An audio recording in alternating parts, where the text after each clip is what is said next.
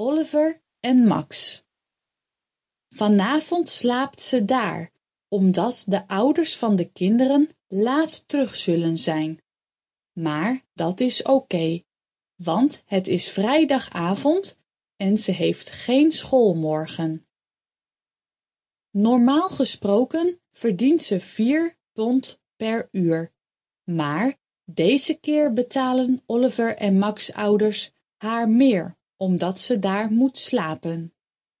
Vakantiewerk De meeste jonge mensen hebben de voorkeur om te werken in de vakantie.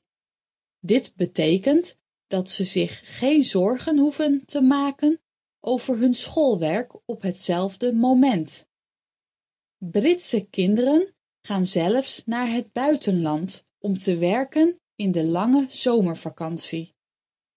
Populaire bestemmingen zijn Griekenland, Spanje en Portugal, waar er veel eilandwerk beschikbaar is.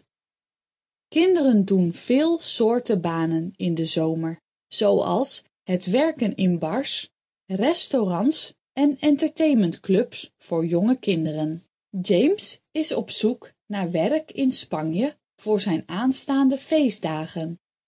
Hij leert Spaans op school op het moment.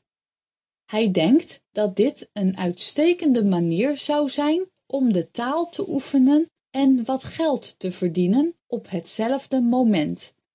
Hij geeft de voorkeur eraan een baan te vinden die veel contact met mensen heeft. Dus is hij op zoek naar een positie in een bar aan het strand. Caféwerk Ben jij goed in het maken van koffie? Ben je vriendelijk en beleefd? Zo ja, dan zou je perfect zijn voor caféwerk. Veel mensen houden nog steeds van het drinken van thee. Maar er zijn meer mensen die koffie drinken. Nieuwe koffieshops verschijnen regelmatig, wat betekent dat er een hoop werk is voor jongeren die goed Engels spreken. Michael werkt in een druk café in het centrum van Manchester. Hij doet dit werk om een beetje extra geld te verdienen. Hij gaat naar de universiteit volgend jaar en heeft wat geld nodig om het hoge collegegeld te helpen betalen. Hij houdt ervan een barista te zijn, maar het is niet een baan die hij voor altijd zal doen. Hij is van plan om rechten te studeren.